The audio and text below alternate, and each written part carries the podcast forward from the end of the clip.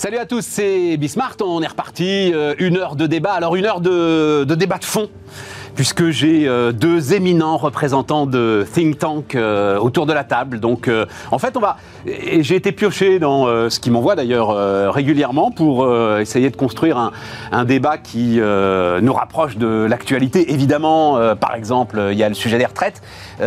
Étude intéressante sur la voiture électrique. On va pouvoir reparler de la, voiture électrique. Partage de la valeur, on en a beaucoup parlé, mais c'est vrai qu'on va donner deux, trois éléments là-dessus. Et commencer quand même par euh, notre choc électrique. Et cette semaine, euh, enfin, je vous le disais hier, je suis un peu team Macron, moi là-dessus. Il y a des débats quand même surréalistes euh, autour du choc électrique. Allez, c'est parti, c'est Bismart.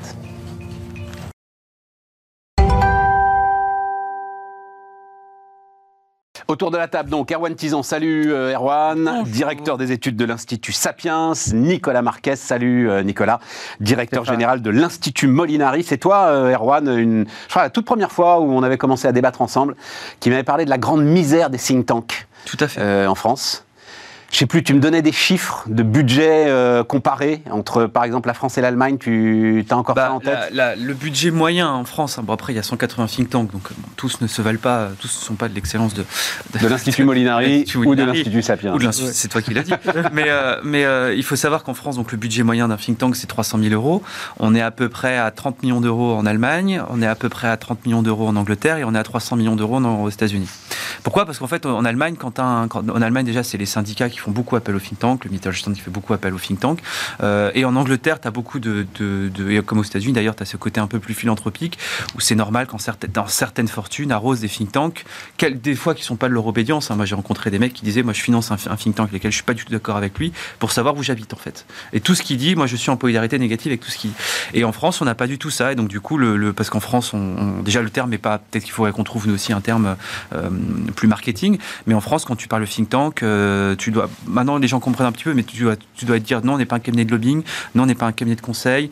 euh, on est un peu tout ça, mais on n'est pas, on est plus que ça, quoi. Et le truc, c'est que Déjà, tu as, une parole qui n'est pas forcément respectée de la part des think tanks parce que quand on fait une étude, tu as toujours un politique qui dit oui, mais moi sur mon marché, on m'a dit que.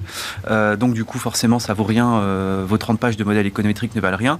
euh, ce que tu n'as pas forcément ailleurs. Donc, c'est une crédibilité qui commence à se construire. Moi, ça fait 8 ans que je suis dans ce, ce secteur-là. Je dois dire qu'entre le, en 8 ans et maintenant, il y a quand même beaucoup d'efforts qui sont faits. Il y a eu un effort de professionnalisation énorme qui a été fait de la part des think tanks. On n'est Ouais. plus sur le, le petit doigt. euh, il y a 8 ans, on était au doigt mouillé. Hein. T'arrivais, tu faisais un tweet, euh, un communiqué de presse en disant bon, on va dire combien 15, 20, ça va coûter 25 milliards, allez hop, adjugé vendu. Ouais. Tu balançais ça, t'étais repris partout. Ouais. Aujourd'hui, t'es un peu plus challengé et aujourd'hui, si tu dis une saucisse, euh, Oui. tu perds ta crédibilité. Oui. Mais il y a encore cette culture, du- notamment dans le financement, euh, qui doit être faite. Il y a le côté philanthropique qui manque un peu. Nicolas Euh, il y a une culture du financement qui manque, euh, mais ce qu'on voit, c'est effectivement il y a un gros apport des think tanks au débat d'idées. À fait. Euh, Parce qu'un un des gros problèmes de la France, c'est que historiquement, le, le débat d'idées, il était fait euh, au sein de l'administration. Mm. Euh, C'était le plan euh, Mm. pendant des décennies euh, qui réfléchissait et qui construisait l'idée avec, euh, avec les syndicats, avec les partenaires sociaux. Et il y avait une vraie réflexion. Le débat d'idées, il était aussi fait dans les assemblées. Euh, et, et en fait, tout ça, ça a disparu. Le, le- plan est l'ombre de lui-même. Le débat d'idées dans les assemblées, il est très court terme. C'est le gouvernement qui fait l'agenda. Il n'y a plus il n'y a plus de construction d'idées, de co-construction d'idées dans les syndicats, de moins en moins. Il n'y en a plus du tout dans les partis Il y en a politiques. plus dans les partis. Et, et finalement, les seuls acteurs qui irriguent le débat, euh, c'est euh, euh, c'est France Stratégie. Euh, malgré, ils ont une certaine indépendance, mais ils sont dépendants de la commande publique. Euh, c'est l'INSEE. Euh, donc c'est- des gros compresseurs. Dans la fonction publique, il y a beaucoup de, de gens sachant qui n'ont pas le droit de parler. Euh, c'est incroyable. Vous avez des très très hauts fonctionnaires qui ont des avis passionnants, euh, qui sont des, des puits de, de, de- de richesse, de finesse. Ils n'ont pas le droit de parler puisqu'ils ne sont pas ministres. Tu le vois en ce moment avec la commission d'enquête sur euh, le nucléaire? Oui. Mm. Oui. Où tu vois sortir des gars que tu ne connais pas, Mm. qui disent des trucs, mais Mais Ouais, ça, c'est vrai dans tous les domaines. Vous, euh, vous, vous- vous travaillez retraite, euh, qui est une chose qu'on analyse beaucoup en ce moment. Euh, vous, vous avez des dizaines et des dizaines de chassants qui tirent la sonnette d'alarme depuis 10-20 ans. Et ça, c'est parce que quand on a une pensée, une pensée prospective qui est trop axée publique et pas indépendante, pas assez de think tank, mais finalement, on a des idées qui tourneront. Est-ce que c'est pas aussi une espèce de. Enfin, c'est très lié à la Ve République, c'est-à-dire euh, le pouvoir c'est. Euh, le président de la République sait. Euh, une, une- voilà, une sorte de, de- de- de- de pensée immanente. Je, je pense que ça s'est accéléré dans les dernières années. Vous, vous prenez par exemple le créateur de la Ve République, De Gaulle, il n'avait pas d'idée préconçue sur l'économie. Et il laissait ça aux économistes. Et en l'occurrence, il s'est bien entouré avec des RUF, euh, et, et il les laissait travailler. Euh, Aujourd'hui, on a un politique qui est euh, dans le Twitter, dans l'échéance à deux semaines, et donc il n'y a plus aucun travail de fond, hormis les think tanks, et hormis les institutions publiques, où il y a une vision long terme, mais ils sont freinés. On, on- on a vu dans les dernières années euh, quelques remises en ordre de grandes institutions publiques parce qu'elles n'avaient pas été exactement dans la ligne du parti. Auparavant, ça n'existait pas. Oui, mais on peut pas dire ça de l'INSEE, euh, Nicolas. Non, l'INSEE il est sans doute la plus protégée, parce Ah que oui. l'INSEE euh, a cette masse critique incroyable. Euh, à l'INSEE, finalement, vous pouvez déplaire au pouvoir sur un sujet, mais de toute façon, vous, êtes clé. Vous Ouais. êtes protégé notamment par le système européen de statistiques. On a besoin de quelqu'un pour alimenter le système européen de statistiques. Il y a d'autres institutions, par exemple le Conseil d'orientation des retraites, ils sont monosujets, bah, ils sont dans la ligne du parti. Ils peuvent pas sortir, ils ont moins d'indépendance. Oui, et puis surtout, ils font un job. euh, Enfin bon, mais euh, on en reparlera. euh, D'ailleurs, l'INSEE en ce Mais moment. sur le côté politique, tu peux, enfin, c'est un, un sujet, c'est un sujet d'économie politique de plus long terme, mais le, je pense que Nicolas, c'est pareil. les- la, la plupart des, des- des politiques que j'ai pu rencontrer, dans ma jeune carrière, j'ai eu trois types de réponses. J'ai eu celui qui me disait non mais ça je sais. Avant même que tu aies commencé l'explication. Donc toi, tu viens avec ton expert santé, ton expert industrie, ton expert énergie, ton expert machin, à, à sa demande. hein. Tu réunis quatre top experts autour de la table en 10 minutes, il te dit non mais je sais, j'ai compris et je vais vous expliquer comment ça fonctionne. Tu as celui qui te dit, quand tu lui proposes des, choses un petit peu nouvelles, tu- qui te dit euh, non mais ça les Français sont pas mûrs. Euh, donc ça c'est celui qui prend les gens, t'as celui qui te prend pour un con, t'as celui qui prend les autres pour des veaux, et puis t'as celui qui fait mine de comprendre et qui te dit effectivement mais moi je peux pas parce que vous comprenez moi je vise la place de suppléant au Conseil général de là, donc il faut que j'ai une note spécifiquement sur ce qui se passe dans le pays de Côte d'Or par rapport à telle et telle industrie. Oui mais tu es aussi à la commission des finances de l'Assemblée nationale et là tu vas poser un porter un projet, ce serait pas mal que tu le portes aussi. Et donc du coup ça pose aussi le problème du politique qui n'a plus le temps, qui n'a plus les moyens de se former ou qui vit dans un autre dans un autre monde cognitif. Et c'est pour ça que moi je pense que on parle de réforme institutionnelle. Je pense que les économistes doivent s'y intéresser aussi à cette réforme institutionnelle parce que notre, notre, notre parole est directement liée à ça.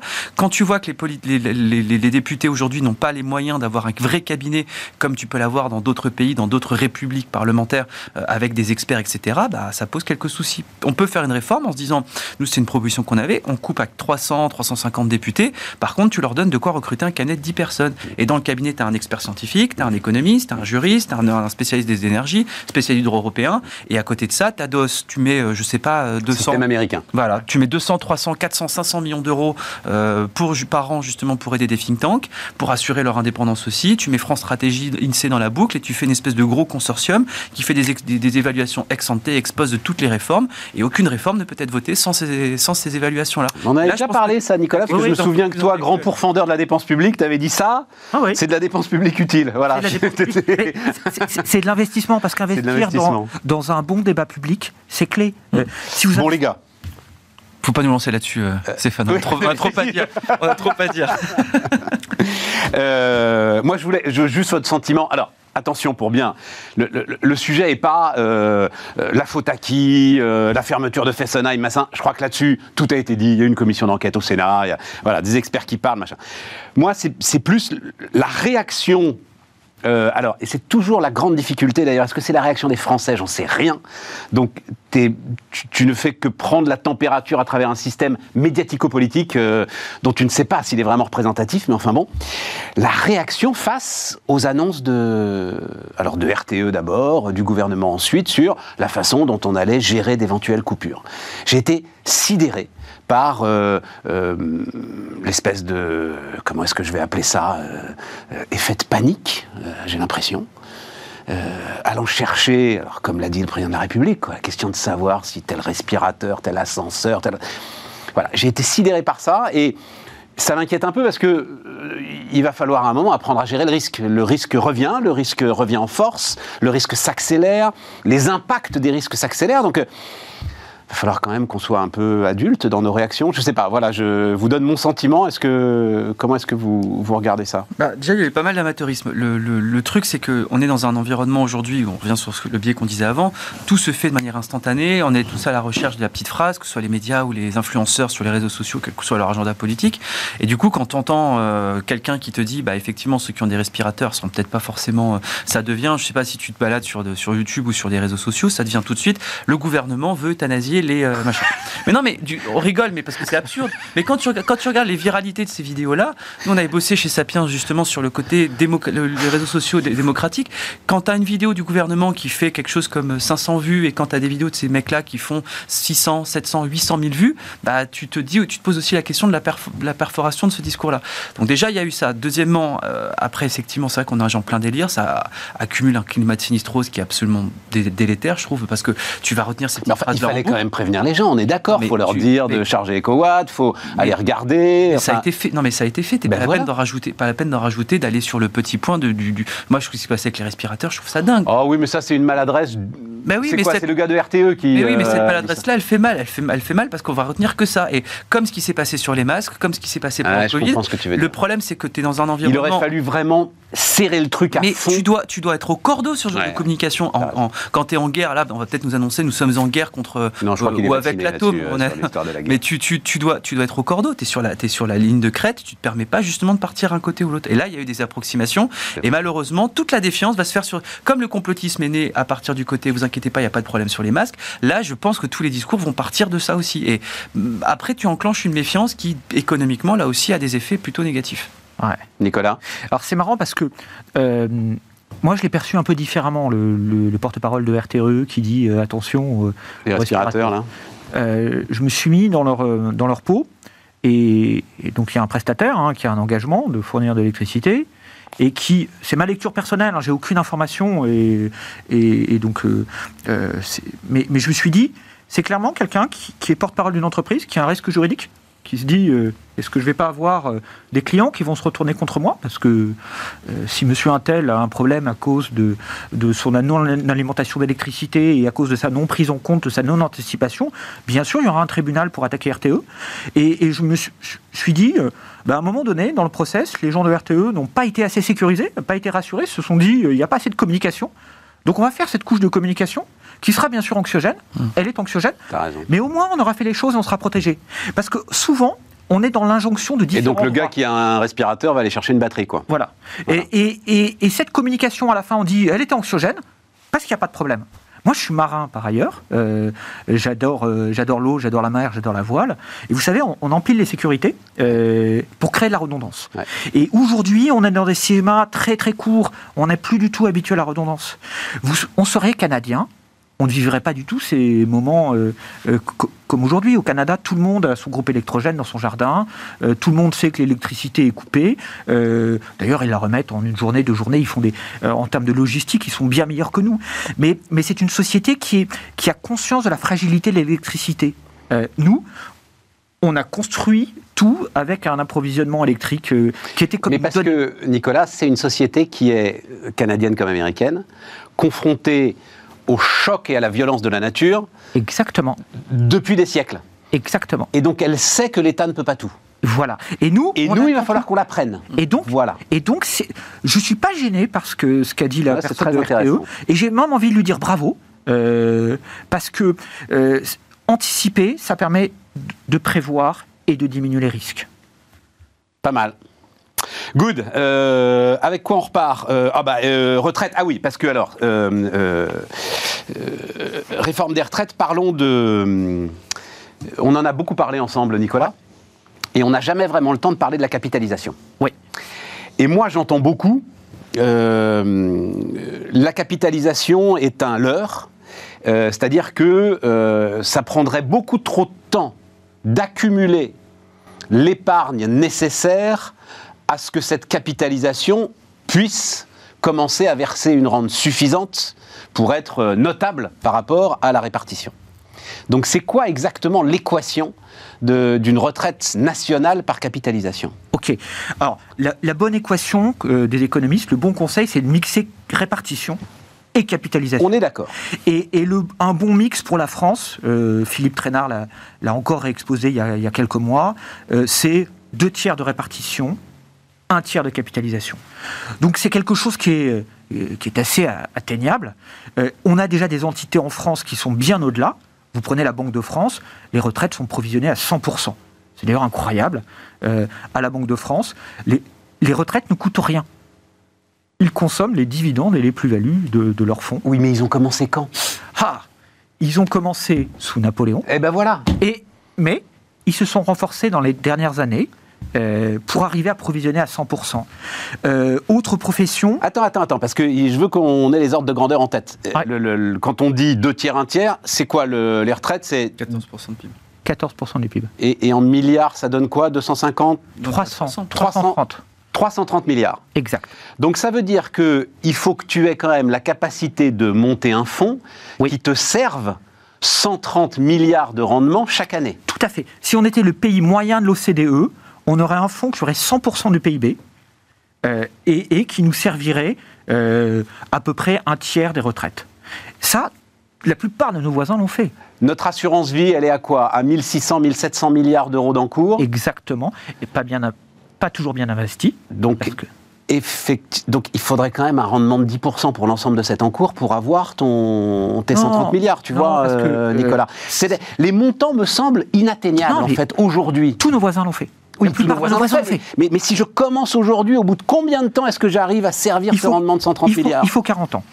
Il faut, Ah, 40, c'est ça, il il faut faut 40 ans. Euh, le bon exemple, c'est par exemple ce qu'ont fait nos, euh, nos amis québécois euh, pour leurs fonctionnaires. Ils fonctionnaient en répartition. Et un jour, ils se sont dit que ça allait être un boulet pour les finances publiques.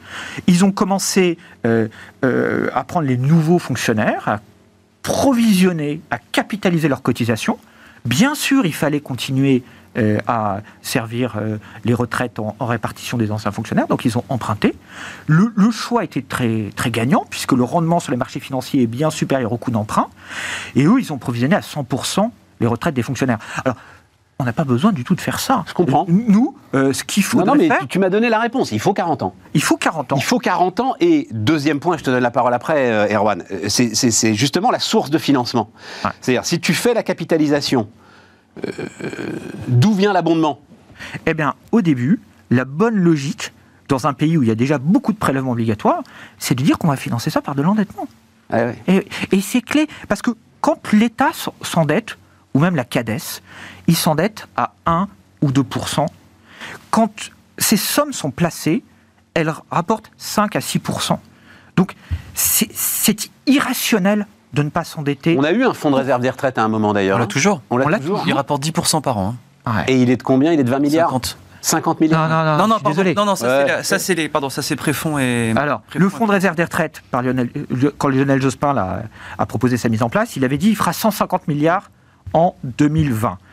Aujourd'hui, le fonds de réserve des retraites, il fait aux alentours de 22 milliards. C'est ça, ouais. Pourquoi? Parce que l'État n'a pas mis d'argent. Mais il faut pas. Mais on est d'accord. Il faut pas qu'il fasse 150 milliards. Il faut qu'il fasse 1500 milliards ou 2000 milliards même en fait. hein. Oui. Ouais, c'est ça. Et, et- et en fait, c'est- c'est un, un vrai drame français. Notre fonds de réserve des retraites, il est sept fois plus petit que prévu.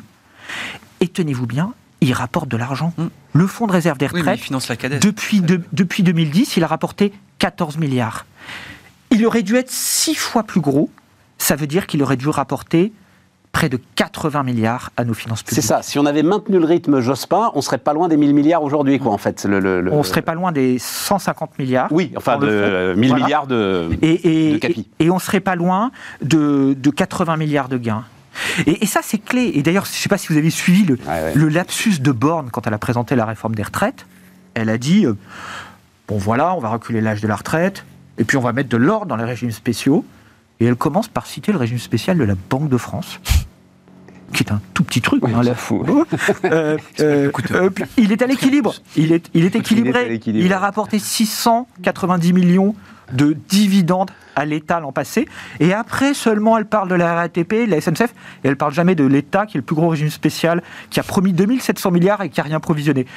Si Elisabeth Borne commence à dire qu'on va rationaliser le régime de la Banque de France, qui n'a pas besoin d'être rationalisé, qui est excédentaire, C'est tout simplement parce qu'elle veut prendre les 15 milliards de réserve. Elle veut piquer le pognon. Oui, pour financer sa réforme. Tout à fait. Et- bon, c'est non, non, mais euh, je, je- voilà, Ouais, ouais, ouais, voilà des chiffres qui sont clairs. Erwan, tu, Oui, tu valides le truc Nous, sur. Alors, non. euh, je vais être- Vas-y, vas-y. je vais être un peu plus optimiste que Nicolas. Moi, j'ai les travaux de Molinari sur le- le- la question, parce que nous, on travaille beaucoup aussi sur la capitalisation. Le, le- le sujet, si tu veux, moi, je, je m'offusque de me dire que moi, ma retraite euh, sera 30% de moindre que celle de mes grands-parents et que j'aurai un taux Est-ce que je rappelle que tu as moins de 30 ans, euh, Erwan Non, donc j'ai 31, mais. euh, Ah, ça y est, oui, le temps passe. Euh, mais, mais, euh, mais surtout, j'ai ça, et surtout que moi, je fais partie d'une génération où mon taux d'actualisation est négatif. Ouais. C'est-à-dire, taux de récupération, pardon. C'est-à-dire qu'en fait, je vais cotiser beaucoup plus dans, dans ma carrière que ce que je vais récupérer. Or, quand je vois que les Hollandais, par exemple, ont un taux de récupération brut de 101,3%, alors que le mien sera environ de 38%, euh, moi, j'ai un petit peu les boules. Euh, et donc, du coup, la capitalisation, ça m'a amené, en fait, à travailler sur la capitalisation.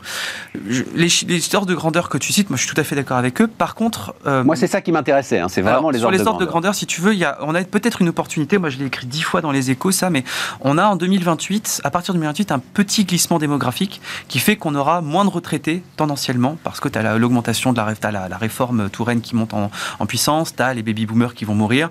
Là, en plus, tu vas avoir un, petit, un léger recul, donc du coup, tu vas avoir moins de retraités pendant jusqu'en 2040-2042. 2042, ça correspond aussi au pic de la population active française. Elle sera le, plus, le pic euh, du siècle. Et à partir de ça, en fait, tu pourras dégager entre 0,6, 0,8, voire 1% de PIB chaque année, sans tout- en sanctuarisant le 14 points de PIB. 1% de PIB, ça fait 30 milliards. C'est 25 milliards. 25 milliards. Donc du coup, tu te, nous, ce qu'on a calculé, on publie une étude dans les prochains jours là-dessus. On, pourrait, on, on remarque que si jamais ce point de PIB-là, tu le mets de côté et tu peux justement te permettre d'avoir de constituer un fonds, en 2042, là où tu commences à avoir les pensions de retraite qui diminuent, là où tu as le taux de remplacement qui diminue, là où tu as la population active qui diminue, là où tu tends tendanciellement vers 1 pour 1 en termes de, de, ratio retraité actif, eh ben, tu peux avoir un fonds de 600 milliards. Et donc, du coup, 600 milliards, tu n'as rien fait. Tu n'as pas augmenté l'effort sur le taux de, pour les ménages, ni pour les entreprises, ni pour les salariés, ni pour les finances publiques. Si jamais tu doubles cet effort-là, justement, par un peu de dépenses publiques, par des diminutions à droite, à gauche, etc., tu peux te permettre de verser un 13e mois à tous les retraités. Grâce justement à ces dividendes-là, et as un fonds qui te permet presque à 1000 milliards de financer l'économie française. Euh, C'est pas dans 40 ans, c'est 2042. Par contre, il faut le faire dès 2028. Dès 2028, ça veut dire qu'il faut commencer à constituer le fonds maintenant. Ça veut dire qu'en gros, 2023-2024, c'est la dernière fois qu'on peut le faire. Si jamais on ne fait pas la capitalisation l'année prochaine, on ne pourra plus jamais le mettre en place ce siècle-là. Et le problème, c'est que, ou alors on le fera de manière forcée avec le Oui, FMI. enfin non, mais euh, Donc- euh, tu le feras par l'endettement. euh, Non, mais tu- dit tu le euh, feras Nicolas. l'endettement, Voilà, bien tu le sûr, feras mais- par- Et tu le feras par un endettement qui sera peut-être, on dira un mot de, de S&P, mais qui sera peut-être accepté par les agences dans la mesure où là, mais dans ces cas-là, endettement je, te qui- souhaite, je te souhaite bon courage pour le faire accepter aux gens, de dire on va augmenter la dette pour filer de l'argent aux banques qui, qui- pour qu'ils fassent un taux de rentabilité à 10%. Ben tu, oui, verras que ça va être, tu verras que si le, le, le Mélenchon sera encore là dans 10 ans, tu verras que le, le- le- le débat sera explosif à ce moment-là. Moi, je pense que là, y a, il y a une opportunité de le faire. On Ah, le attention, on publie. ne, ne fais pas comme ton homme politique de tout à l'heure, euh, Erwan. De- On a tous, on est tous ses propres, la, la- la somme de ses propres. Et, pieds. et- et je, je- je crois que sur ce sujet-là, euh, les gens sont très concentrés quand ils écoutent. Tu vois, euh, le sujet des retraites, les gens sont très concentrés Oui, mais quand sur la, ils écoutent. oui, mais sur la CAPI, quand on parle, pas idiot, quoi. quand sur la CAPI, quand on parle, on te dit, Ouais, regardez ce pauvre retraité de 75 ans aux États-Unis qui, au moment de liquider sa retraite, on lui a dit que tout avait été parti, Ouais, etc. Tu a- expliques que c'est deux tiers, un tiers, tu expliques non, que c'est je- pas géré par. Euh, la grande différence, je crois, hein, dans ce que tu expliques, euh, Nicolas, c'est que c'est pas la, euh, caisse, de- retraite des, de telle ou telle profession ou telle ou telle corporation dans tel État. C'est un fonds public à la norvégienne, ton idée. Ah, moi, mon idée, c'est de confier ça aux partenaires sociaux. Ou les salariés du sociaux, privé, voilà, par il, faut exemple. les confier- il- il- il faut le confier à la GIRCARCO. Pourquoi? Parce que ces gens-là savent discuter de la CGT au MEDEF, ils savent trouver des accords. Et ils trouvent des accords intelligents. hein. Si toutes les retraites étaient gérées comme la GIRCARCO, euh, ils ont des points, ils ont des réserves, on n'aurait pas de sujet. Euh, Il y a d'autres exemples. La CAVP des pharmaciens, euh, Bah, ça, c'est pareil. l'exemple ultime. Ils- ils savent gérer. Bon, donc l'intelligence, elle est au niveau local, elle est au niveau euh, des partenaires sociaux. Non, non, mais je comprends. Elle est au niveau Et, donc, tu vois, c'est pas. le- le- le- voilà. Non, mais moi, pour, mais pas, je dis pas le contraire. Oui, suis d'accord. mais moi, c'est- ce que je dis, c'est que c'est un pour- argument de plus moi, pour pas- essayer faut de- pas d'avoir un débat 40 serein faut pas là-dessus, attendre quoi. 40 ans, c'est qu'il y a une opportunité de le faire rapidement parce qu'il y a un glissement démographique qu'on n'aura plus du tout après.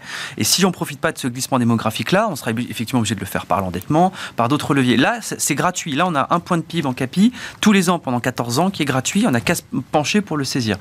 Le problème, c'est que aujourd'hui, on est arc-bouté sur le, le, le, le glissement de l'âge de départ, qui, objectivement, quand tu regardes les grands ordres du rapport de corps, euh, changera pas grand-chose. Nous, on a refait les simulations avec différents... Ah non, non, non, non, non, non, je suis Bah, pas d'accord. Si, à, à terme, 2070, les faits, les, les faits, En les- fait, le sujet, mais, et ça, on en a, on en a, on a parlé ensemble, mais, mais le sujet, c'est... Qu'est-ce que veut dire Erwan Le, le sujet est super important, je trouve, et, et- et c'est là-dessus où je ne comprends pas la communication du gouvernement. L'âge de départ, oui, effectivement, c'est marginal sur la CNAV, c'est marginal c'est sur le sur système la de productivité, sur l'augmentation du PIB, je suis d'accord. Mais bien sûr, Bien moi, c'est ça qui. Et surtout sur. Non, mais je te parle sur les comptes sociaux. Ah, sur mais, les comptes mais même c'est sur les comptes sociaux. Non, mais sur les comptes de la CNAV. c'est Sur les, sur les comptes de la CNAV, c'est sans doute marginal. Sur l'ensemble des comptes sociaux, c'est plusieurs dizaines de milliards. Bien je sais sûr. pas si tu valides le truc. Ouais. À peu près 30 milliards euh, sur l'ensemble des comptes sociaux. Oui, parce que tu, bah, bien sûr, tu augmentes la production, tu augmentes c'est- la c'est population. Je majeur. d'accord, mais moi ce que je veux dire, c'est que l'argument du gouvernement de dire on va sauver les, le- le- le- les comptes de la retraite parce que justement on augmente à 65 Eh oui. ans, les faits il est nul. Je ne comprends pas cette communication du gouvernement. Je Mais ne en- comprends pas ce qu'ils font là-dessus. fait, Pourquoi c'est- est-ce qu'ils ne disent pas c'est aussi plus d'argent pour l'hôpital, c'est aussi plus d'argent pour, euh, enfin, pour la police, pour la justice, pour le- l'ensemble des C'est services c'est publics incompréhensible. C'est incompréhensible. et- d'ailleurs, la, présentation, c'est on va sauver la répartition.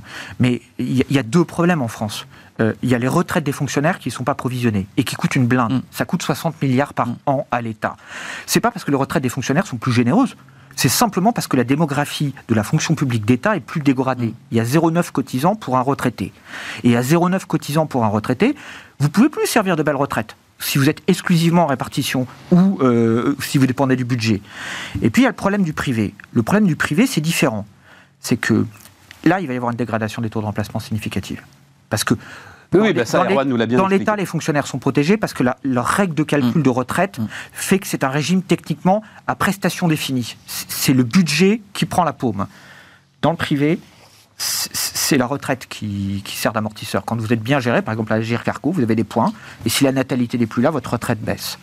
Et, et je pense qu'il faudra faire les deux. C'est-à-dire que je suis d'accord avec ce que disait Erwan, il y a ce petit aspect démographique, mais je pense qu'il ne faut pas conditionner la réforme à ça. Euh, et il ne faut pas hésiter à s'endetter. On, voit très bien avec le fonds de réserve des retraites, même si on finance par l'endettement, on va dégager des ressources. Le fonds de réserve des retraites, depuis 2010, il a créé 14 milliards de richesses. Tu l'as dit, Nicolas. Et puis tout dernier point pour ceux qui, me, qui, qui nous disent, mais je- enfin là-dessus, le, le- le- tu trouveras pas, je pense, plus grand défenseur que la CAPI que ceux qui sont autour de la table. Mais le, le- le- moi, ce que j'aimerais bien aussi, c'est que les fonctionnaires sortent de leurs réserves, certains en disant, bah, nous, on a un fonds euh, préfonds euh, qui, qui fonctionne très très bien par capitalisation. 2020, ils font 9% de rentabilité, année de la pire crise économique euh, euh, de ces 50 dernières années, et ils sont bien contents aussi d'en profiter. Donc, et, et puis surtout, même d'un point de vue social, et je termine là-dessus, d'un point de vue social, aujourd'hui, on- on- certains te répondent, certains assureurs te répondent, mais il y a de la CAPI parce qu'on a le, le PER. Mais excuse-moi, PER, c'est trois, enfin, faut avoir trois passes pour pouvoir le faire, ou alors il faut avoir, faut être dans la tranche d'impôt sur le revenu à 30%. C'est pas n'importe qui qui peut le faire. Avec de la CAPI, aujourd'hui, si jamais tu as un mécanisme, tu peux permettre à l'ouvrier qui a un taux d'épargne de 0,5, 1% de son revenu sur son tendanciel sur sa vie active, de pouvoir avoir une partie de son épargne qui Bien sûr. peut du coup être constituée. Ouais. Et ça, je comprends pas pourquoi est-ce que la gauche ou nos politiques ne l'utilisent pas. Pourquoi les syndicats militent pas? Pourquoi est-ce que euh, Monsieur que Martinez c'est il exactement pas, comme tu l'as dit, parce que c'est exactement comme tu l'as dit, c'est on va donner de l'argent aux banques, les assureurs euh, euh, vont s'emparer de la retraite des Français, etc. Machin. Bon, enfin bref. Et- non, mais les, les choses sont claires. Et il faut qu'on a plein de trucs à dire. euh, Attends, je Nicolas. rajoute- j'ajoute un- juste Vous un avez truc. été super clair là. Au niveau national, on n'entend pas des gens défendre la capitalisation dans les Non. syndicats. Mais au niveau local, vous allez à la Banque de France, la CGT défend la capitalisation. Ouais, alors, vous la allez à... CGT de la Banque de France. Ben oui. Eh Ben oui. eh. Hein D'accord, ils sont peut-être. co- Mais bon, ils sont ça, peut-être pas leur Ah, ouais, voilà. vous, vous allez à, vous allez à l'ERAFP, euh, vous avez un board avec la CGT, FO, tout ça. Ils, co-gèrent une capitalisation collective. Allez, Euh, Nicolas, euh, je voudrais et juste terminer, on va marquer la pause. Ces chiffres que nous apportait Emmanuel Grimaud euh, euh, la semaine dernière sur l'Agir Carco. Donc, qui a augmenté les prestations de 5,2%, pendant que la base de cotisation, grâce à l'inflation et grâce à la baisse du taux de chômage, augmentait de plus de 10%. Donc, les mecs sont très très malins. Ils pensent nous avoir fait, enfin, ils disent qu'ils nous ont fait un cadeau, et en fait, Mais ils se mettent pourquoi 5% dans Non, la non, non, non, non, pour nos réserves. C'est pas comme ça. Ils, ils reconstituent les réserves Bah, qu'ils ont mobilisées pendant Covid, parce que pendant Covid, l'Agir Carco a distribué des trimestres gratuits à des gens qui n'avaient pas, qui pas cotisé, qui n'avaient pas eu les moyens, Non, l'entreprise s'est arrêtée, et ils ont donné des trimestres Nicolas. de retraite. C'est- Donc c'est il faut une bien magnifique- présenter les choses C'est complètes. une magnifique illustration de ce que, bien utilisé, l'inflation met quand même pas mal d'huile dans les rouages d'un certain nombre de Oh. dépenses publiques. Bon, mais on marque une pause Et on continue notre débat.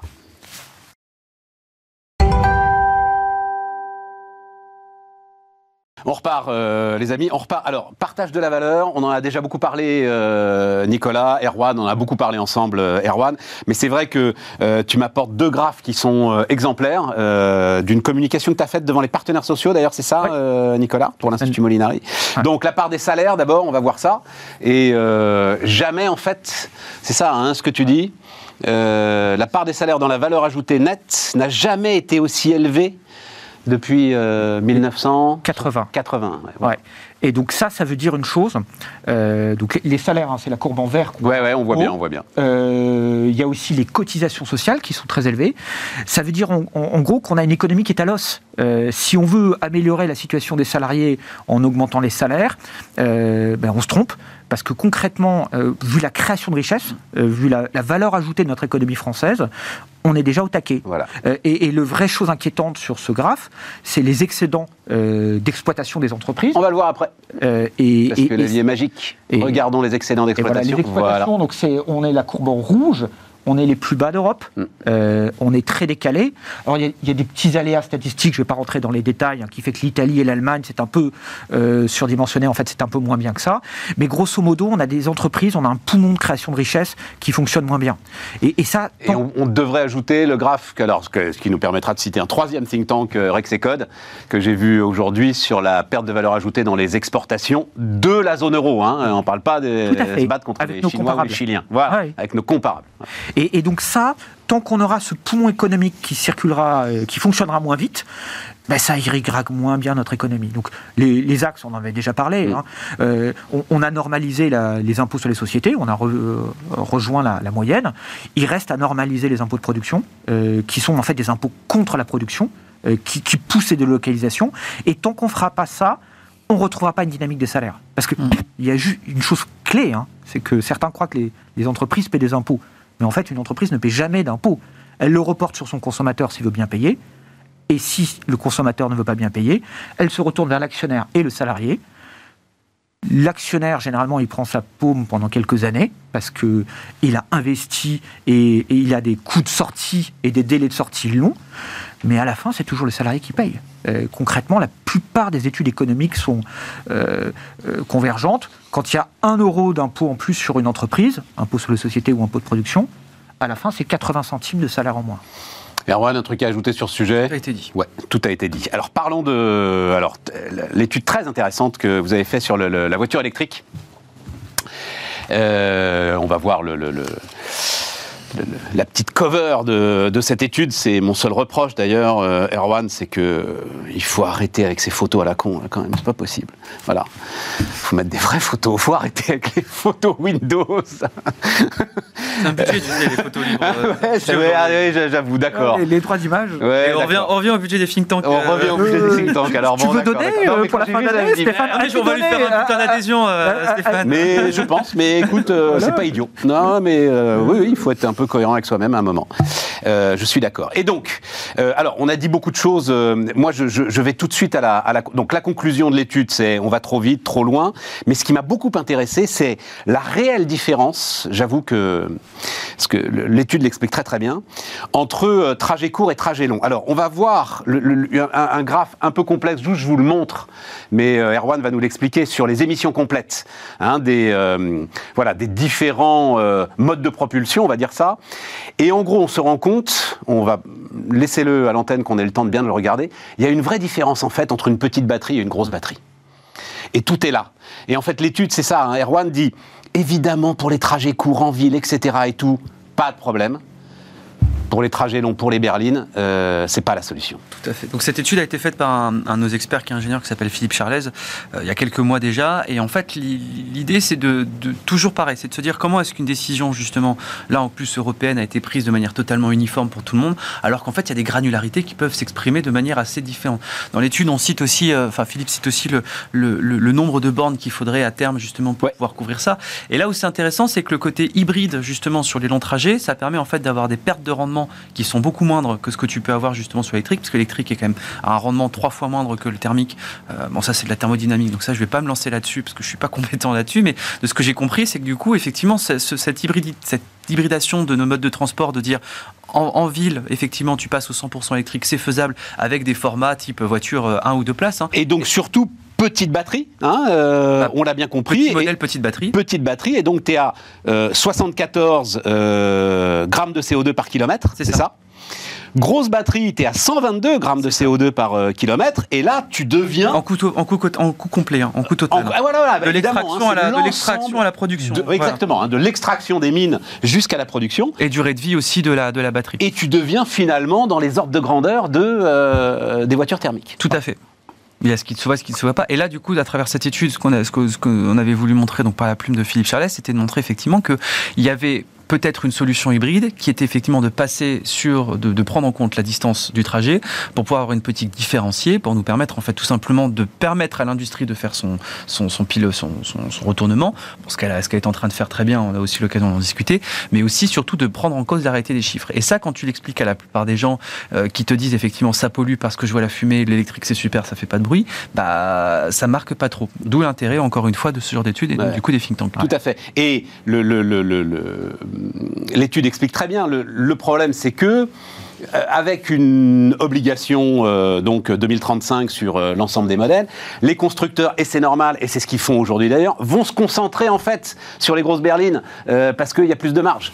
Et, donc vont se concentrer sur les grosses batteries. Et donc voilà on, tu restes plus polluant. Et donc du coup tu ne tu ne vas pas vraiment améliorer ton, ton bilan. Le deuxième élément étant mais alors ça celui-là il aide. Ça c'est vraiment pas dans le débat public. Enfin je l'ai très peu entendu. En revanche le deuxième élément il est assez présent euh, dans le débat public, et, on va le voir, qui est que tu remplaces une, dépendance par une autre. Mm. Et tu vas remplacer donc ta dépendance au pétrole par une dépendance aux, métaux. Alors là, le graphe est un peu compliqué à lire euh, à la télévision, mais je voulais juste euh, vous le montrer. Une petite différence quand même. Je préfère être dépendant du Canada et de l'Australie, et même à la limite du Kazakhstan, que d'être dépendant de l'Arabie Saoudite. Voilà. Il y a là petite dépendance. Et puis, bah, d'ailleurs, c'est euh, la une du Monde euh, ce soir. Euh, le lithium, visiblement, on, va aller le chercher. Enfin, mais il paraît qu'il y, y, a des gisements en France. Donc, ah mais oui, non, mais c'est la... enfin, les terres rares ne sont pas rares. La... elles sont rares parce qu'on a arrêté d'aller les chercher parce que c'était plus rentable. C'est la question de cette, de cette nouvelle mondialisation entre guillemets qui a, qui a émergé depuis 2020. C'est moi j'ai cette phrase de, l'économiste, l'économiste argentin Ralph Prebisch qui dit toujours le, la souveraineté, c'est la capacité de pouvoir choisir ses propres dépendances. à la limite, moi j'ai envie de te dire qu'on soit des, moi effectivement je préfère aussi qu'on soit en commerce avec le, le, disons des, pays, des pays qui sont, ça nous, ça nous met sur un, un, autre sujet. ce sont les systèmes politiques les plus stables. Oui, bien sûr, mais bien sûr, bien sûr. Mais, mais, mais après il faut être, il faut être cohérent avec soi-même euh, par rapport à ce qu'on fait, par rapport à toutes ces autocraties aussi. Est-ce qu'on y envoie notre équipe de foot? Bon, ça c'est un autre débat. Mais, euh, mais, mais, mais, mais, tu vois, moi ce que je préfère, c'est me dire je suis dépendant de certains pays avec lesquels j'ai aussi, j'ai offert aussi une dépendance technologique. Ah, je comprends parce que dans ces cas-là, ce qui moi j'ai toujours en tête ce qui s'est passé en Inde euh, avec la, diplomatie du Doliprane. Hein. Les mecs, le 13 mars, ils ferment les exportations de, de, de Doliprane, enfin de principes actifs liés au Doliprane. C'est eux qui en produisent 90% dans le monde et ils le ferment pendant un mois. Ce qui fait que dans un mois et demi après, deux mois et demi après, tu as commencé à avoir des tensions en France d'approvisionnement justement dans ta pharmacie. On n'avait rien à leur opposer. On pouvait pas leur dire oui, mais nous on pourra pas vous exporter, je sais pas, de taxes, de normes ou, euh, ou justement de d'électricité. Et le problème, c'est que si jamais t'as pas ça, t'as pas justement et du coup, il a fallu attendre certains autres pays, notamment aux États-Unis, qui disent si jamais vous rouvrez pas, nous on bloque ça et ça. Et ils ont fait la liste. Et dans ces cas-là, ils ont réouvert en l'espace d'une journée l'exportation de principes actifs. Nous en France, tant qu'on et en manière générale en Europe, si on n'a pas ça justement avec les pays du coup qui sont producteurs de ces différents biens-là, et eh ben effectivement, on se met non pas dans une dépendance, mais bien dans une vassalisation. Et ça, ça me fait plus peur. Intéressant. Ouais, moi, je, trouve que, l'analyse d'Erwan et, de Sapiens sur le sujet est excellente. et, le travail de Charles est, très bien. Euh, on, on est rentré dans une vision caricaturale mm. euh, où euh, on, dit ben voilà, on a été très bon thermique, on a fait nos révolutions industrielles, on est, on est des géants du thermique. On, s'en débarrasse, on veut plus voir d'essence à partir de 2035, et ça sera tout électrique. et donc ça, c'est le, c'est le renoncement à l'idée d'un mix c'est la création d'une dépendance. Euh, on, on voit très bien qu'on a des sujets de, de- de production d'électricité et qu'on pensait être des leaders euh, et on pensait qu'on aurait éternellement une électricité pas chère et c'est beaucoup plus complexe que ça. Euh, c'est aussi une vision un peu, un peu naïve. Pour construire une infrastructure de réseau, il faut des décennies. Euh, donc 2035, bien sûr, ça va aider à aller plus vite, mais Ce qui pour plaide autant- en plus encore pour les trajets courts, où euh, Ah. énormément, et notamment tous les banlieusards, euh, avec des Ah. pavillons, euh, rechargent chez eux. Et, et après, euh, comme le disait très bien Erwan, L'hybride est important parce qu'au-delà de la redondance, l'hybride est important parce que si vous avez une petite voiture électrique pour faire un trajet court, vous n'avez aucun problème. Si vous avez votre petite voiture électrique pour faire un, un Paris-Nice, ça marche pas. Et donc la tendance, c'est de prendre une plus grosse voiture. Oui, c'est ça. une- Et les constructeurs te pousseront en plus Et- à prendre une plus grosse mais la voiture. plus grosse voiture, c'est une batterie encore plus lourde. Voilà. Et donc le bilan énergétique n'est pas bon. D'où l'intérêt de l'hybride. Euh, alors l'hybride, ça peut être l'hybride dans le véhicule, euh, ou par exemple il y a des solutions, je ne sais pas si vous avez par exemple, tu connais euh, Hippie Thunder de, de Jean-Baptiste Segard, euh, c'est bah, tu prends ta petite voiture électrique, et puis derrière, quand tu fais ton trajet long, que tu fais deux ou trois fois par an, ton, ton, ta remorque, euh, une toute petite remorque compacte, Dans le cas, t'as un moteur. et un moteur. Euh, mais, mais, pour- Bon, mais- mais ça, te euh, permet, ça te permet d'éviter euh, d'avoir la course à la batterie Alors, la plus grosse c'est le, le- qui renchérit le véhicule et qui te dégrade ton bilan Alors, énergétique. c'est le credo d'un constructeur un- qui, qui fait un tout petit peu plus de voitures que celui que tu as. dont Ah non, tu as lui, parlé. il fait des outils. En l'occurrence, c'est Toyota, si tu veux, Oui, voilà. Oui. Et donc Toyota, alors ça les avant, ça les a- l'hybride c'est aussi un autre débat, etc. Mais juste Toyota qui est euh, visiblement un peu de retard sur l'électrique, donc euh, ça les arrange. Mais ce chiffre, il est quand même très impressionnant. Une même quantité de lithium fait une voiture électrique, donc grosse batterie, et 90 voitures hybrides. Et oui. Quand on en revient aux chiffres, quand même, on Ouais. apprend des trucs des fois. 90 Et- et- voitures. Donc, en gros, euh, et, et moi je traduis ça autrement, en, en revenant sur l'étude de, de, de Sapiens, euh, euh, une même quantité de lithium fait une grosse berline et 90 euh, voitures urbaines, euh, petites voitures Et- urbaines. Voilà. Et donc, la conclusion de ça, c'est qu'il faut arrêter de faire de la politique, il faut faire de l'économie politique. Ben oui. Et tant qu'on restera dans les registres politiques, on aura des décisions caricaturales, du type on arrête le nucléaire, après on la ouvre, et, et ça sera la population qui en fera les frais. Et c'est pour ça qu'on a besoin des think tanks. Tout- est lié ce matin. Jusqu'au- Mais oui, mais, mais c'était un peu euh, mon but, mon cher Erwan. Mais, euh, enfin, et en même temps, moi, je suis- enfin, juste pour terminer, je suis un peu partagé là-dessus parce que le, le- j'ai été frappé par euh, euh, l'accueil fait euh, à Imeris sur sa décision d'ouvrir, de rouvrir une mine de lithium euh, dans le centre de la France. En gros, tout s'est bien passé Bien sûr. Pour l'instant. Pour l'instant. Mais visiblement, on n'a pas de ZAD, on n'a pas de recours, on n'a pas de truc, on n'a pas de machin, etc. Pour l'instant. Mais est-ce que tu crois pas que, et c'est là où le- le- le- l'espèce d'urgence électrique dans laquelle euh, on se met tous, fait que la population se dit, bon bah oui, à un moment, il faut être cohérent, et à un moment, oui, il faut aller chercher ce lithium, puisqu'on l'a, allons le chercher, et essayons de réduire nos dépendances. C'est l'espoir que j'ai. Et si tu te mets pas dans cette tension, les choses deviennent plus compliquées. J'admire ton optimisme, j'espérais le partager, mais quand je vois tous les différents projets qui se, des fois qui sont simples, hein, même une bassine maintenant, ça donne lieu à des guérillas euh, urbaines.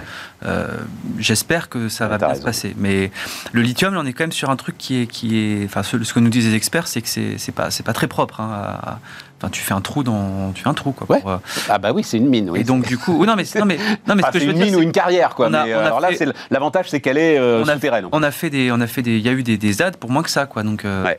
moi, je l'espère, hein, j'espère sincèrement qu'il y aura, euh, mais il suffit, tu sais, il suffit que tu que 15, euh, 15 activistes un peu, un peu allumés qui de- décident de s'y mettre euh, pour que ça fasse un sujet national et qu'on en parle pendant des mois. Donc, euh, Euh, J'ai oublié de- de- d'en parler au début, mais en même temps, on était sur les think tanks. Il a parlé du, du doliprane. Euh, c'est vrai que, euh, Nicolas, toi, tu as ton masque en permanence pour nous rappeler euh, le Covid, et tu me disais Ouais. que l'impact économique, alors il est évidemment massif en Chine, et euh, on a vu les annonces qui ont été faites euh, il y a deux jours, mais il, est, il reste larvé Oui. sur l'offre de travail partout dans le monde. Raconte-moi ça. Oui, alors euh, euh, qu'est-ce qu'on voit hein, sur Covid? C'est que euh, il y a une partie de la population active qui se protège parce qu'elle a autour d'elle euh, euh, des personnes à, à risque, Oui. ou elle est elle-même à risque. Euh, et, et donc ça fait des changements de comportement d'actifs qui se retirent. Alors ça, ça prend différentes formes. hein. Ça prend, par exemple, quand vous regardez les séries de l'assurance maladie française, les indemnités journalières d'arrêt maladie ne sont jamais revenues au niveau normal. On est toujours à 50% en plus que par rapport à 2019. 50% Ah Oui, oui, bah, bah, c'est majeur, personne ne vous en parle. hein. Non Euh, on- on- bah, une prochaine fois, je viendrai avec les graphes. Mais oui Euh, et euh, ça, ça progresse même par rapport à l'an passé. Et ça progresse même euh, par rapport au, euh, à, à 2020. Euh, pourquoi? Parce que vous avez toute une série de personnes qui... alors, certaines ont des symptômes, c'est ce qu'on appelle le, le long Covid, et euh, elles sont incapables de travailler. Et puis il y en a d'autres qui se disent, ben voilà, j'ai ma chimio, euh, je vais pas aller dans une salle de classe de l'éducation nationale qui est pas aérée, euh, euh, même si je mets un masque, Ouais, ouais, je suis enseignant, je vais l'attraper et ça va pas du tout m'aider. Donc je reste chez moi. D'autres, c'est je me retire du, plus, plus tôt, je prends ma pré-retraite plus tôt. On le voit aussi très bien dans les pays sous tension, parce que nous, on est toujours habitué à un chômage élevé, mais vous allez aux États-Unis, vous allez en Grande-Bretagne, la, la population active s'est comprimée d'un point à peu près. Euh, toutes les analyses de la Banque d'Angleterre ou autres le disent, et ça a notamment contribué au phénomène inflationniste. Alors c'est- à la marge à ce stade, mais, mais en gros, euh, il n'y a pas de retour à la normale sur la force de travail. Alors certains disent, les gens sont déprimés, c'est la grande démission. Oui. Beaucoup plus complexe. La que ça. grande flemme aussi, Voilà, j'ai vu. La grande oui. flemme. Euh, Il y, a- il y a sans doute des, euh, des, des- des- des gens qui sont en arrêt maladie et qui sont des flemmards. Euh, mais, mais statistiquement, le fait que les indemnités journalières d'assurance maladie ne reviennent pas à la normale en Ah, France, euh, c'est inquiétant. Et puis, vous avez aussi toute une série de secteurs d'activité où euh, euh, l'hôtellerie, euh, euh, la restauration, le spectacle, où, où- où il y a des publics qui, qui, qui- qui viennent moins. Euh, parce que euh, on n'a pas fait l'investissement, par exemple, sur la qualité de l'air. Euh, la qualité de l'air, c'est un truc de base qu'on devrait faire pour les sujets pollution, pour les sujets protection des plus faibles. C'est investir, modifier les systèmes de climatisation pour avoir des filtres et puis nettoyer. Bon, ce genre de choses, on en a beaucoup parlé. Le président de la République a dit qu'on allait faire un grand plan d'investissement, puis comme d'habitude, on est passé à autre chose, on l'a pas fait. Et donc, on a le coût, euh, on a un Covid long pour l'économie. Euh, concrètement, ça veut dire que ça diminue notre, notre rate de croissance. Et ça, c'est hyper important pour nous parce qu'on est tous des héritiers de la division du travail, de, de cette économie où la richesse est faite dans l'échange. Et si on n'intègre pas euh, qu'en fait, il faut investir pour protéger la division du travail, pour protéger l'échange, bah, le risque, c'est qu'on ait le taux de croissance moindre. Alors, je pourrais même reboucler avec nos, nos sujets retraite. Euh, on dépend de la croissance pour payer toutes Bah, les bien sûr, choses. bien sûr, bien sûr, bien sûr, bien sûr, bien sûr. Non, mais t'a- t'avais vu ça, euh, Erwan, cette, euh, cette histoire des, des arrêts de travail, de l'assurance maladie non, euh, ça, ça j'avais pas vu le chiffre. euh, Et c'est vrai que tout le monde ne parle que de, de- de- d'une forme de euh, modification psychologique de notre rapport au travail. Mais Non, non, mais il y a- y, des faits objectifs. Il y a des faits- et oui, l'assurance maladie, elle fait Ouais, ses contrôles comme avant. Donc, euh, euh, c'est. Je pense qu'on ne mesure pas encore toutes les conséquences qu'a eu cette, euh, cette période-là de- sur la modification de nos structures économiques. C'est c'est d'ailleurs un travail qui est très intéressant à faire, mais le, le- quand on parle de nouveau monde, euh, on a souvent moqué l'expression, il y a- Ouais. disons qu'il y a des nouveaux déterminants, je pense. Il y a des nouveaux déterminants qui se... euh, moi, je pense, je crois pas du tout à la grande démission qu'on a eu en France, mais tu as d'autres pays où ça s'exprime euh, effectivement. Tu as des modifications qui sont, à- qui sont opérées. T'as- donc du coup, il faut avoir des réponses managériales, euh, logistiques, structurelles, infrastructures. Donc ça, on n'a pas encore, on n'a pas encore pris le... Mais c'est c'est pour ça que c'est un travail très intéressant parce que malheureusement on remarquera euh, les transformations qu'il y a eu que quand la poussière sera retombée, donc que quand la transformation sera mature. Et, et on ne le vit que comme un rapport au travail et pas du tout comme un rapport au risque et comme un Mm. rapport à la Non. santé. Mm. Et alors que Non. toi, tu on a- c'est un rapport on- au risque et un en fait, rapport on à la a santé. perdu notre culture du risque dans tous les domaines. Oui, c'est Euh, Dans cette émission, on a parlé Covid, c'est un sujet risque. On a parlé énergie, c'était un sujet risque, on le redécouvre. On a parlé retraite, c'était un sujet risque. Euh, le- la, la bonne gestion du risque, tous les experts en gestion du risque vous le disent, c'est- c'est créer la redondance. Mm. Euh, c'est euh, euh, avoir le choix, avoir du stock.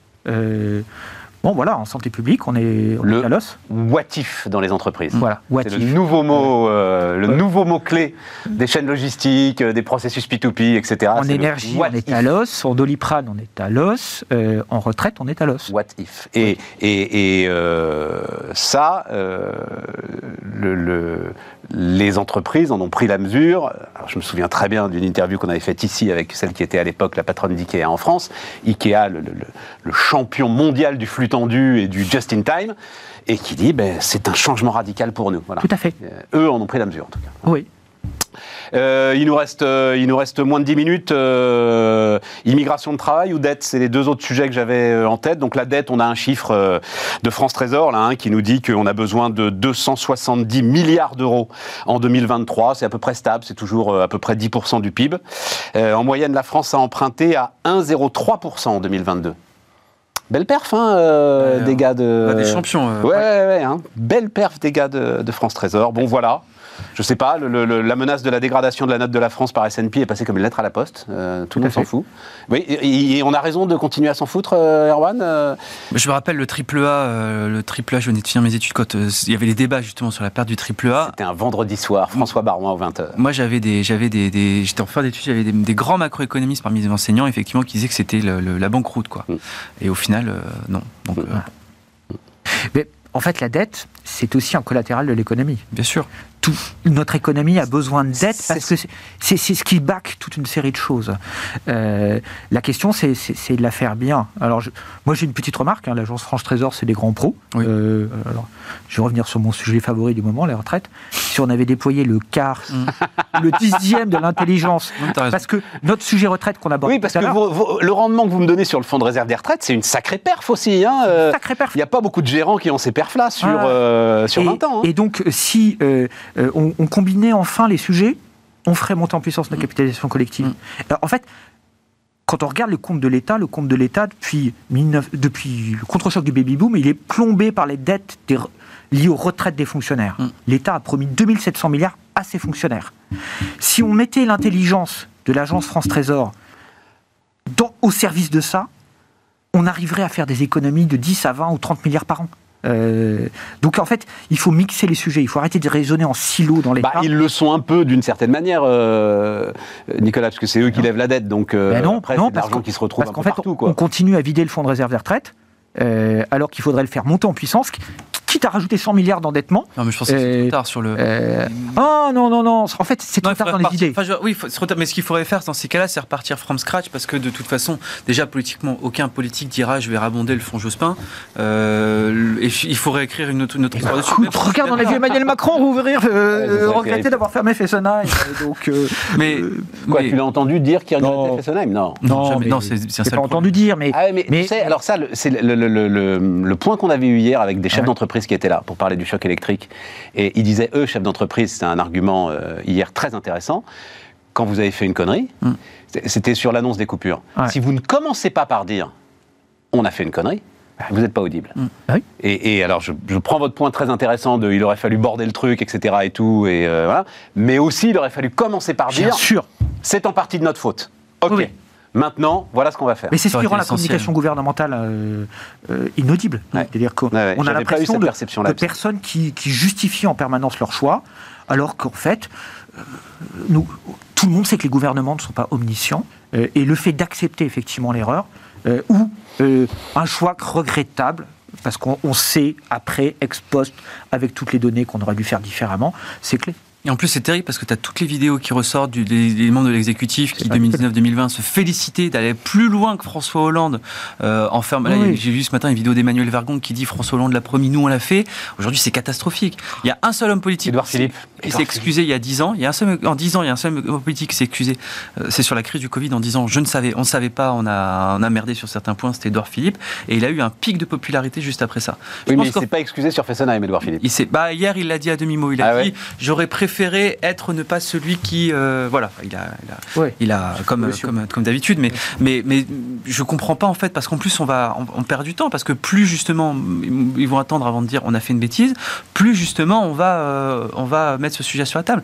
Après, moi, j'attends aussi que Jospin s'excuse pour Super Phoenix, que euh, Dominique Voynet s'excuse pour tout ce qu'elle a pu faire. Super Félix aussi, ils étaient ensemble. Super Phoenix aussi, C'était mais c'était le c'était- c'était package. il y a eu- il y a eu des bubus aussi. C'était le package Pour la coalition arc-en-ciel. Alors on disait pas encore arc-en-ciel à l'époque, non, c'était majorité gauche- plurielle. Gauche plurielle. Gauche plurielle. c'est pour récupérer 2,34% des voix. Euh, Qu'est-ce qu'on peut dire en trois minutes sur le sujet de l'immigration de travail? On en a déjà beaucoup parlé ensemble, hein, Erwan. C'est toi qui m'avais dit. Le, le- le sujet qu'on a, c'est que, euh, en fait, on attire que des sous-qualifiés. Bah, c'est ce que disent les études en tout cas. C'est oui, bah oui, oui. Ce que disent euh, France Stratégie et le, le, le, Conseil d'analyse économique. Ce qui pervertit tout le débat en fait. Mm, tout à fait. Ça pervertit tout le débat. Et alors moi, j'ai pas étudié sous l'angle économique et j'ai aussi l'impression qu'on traite mal les gens.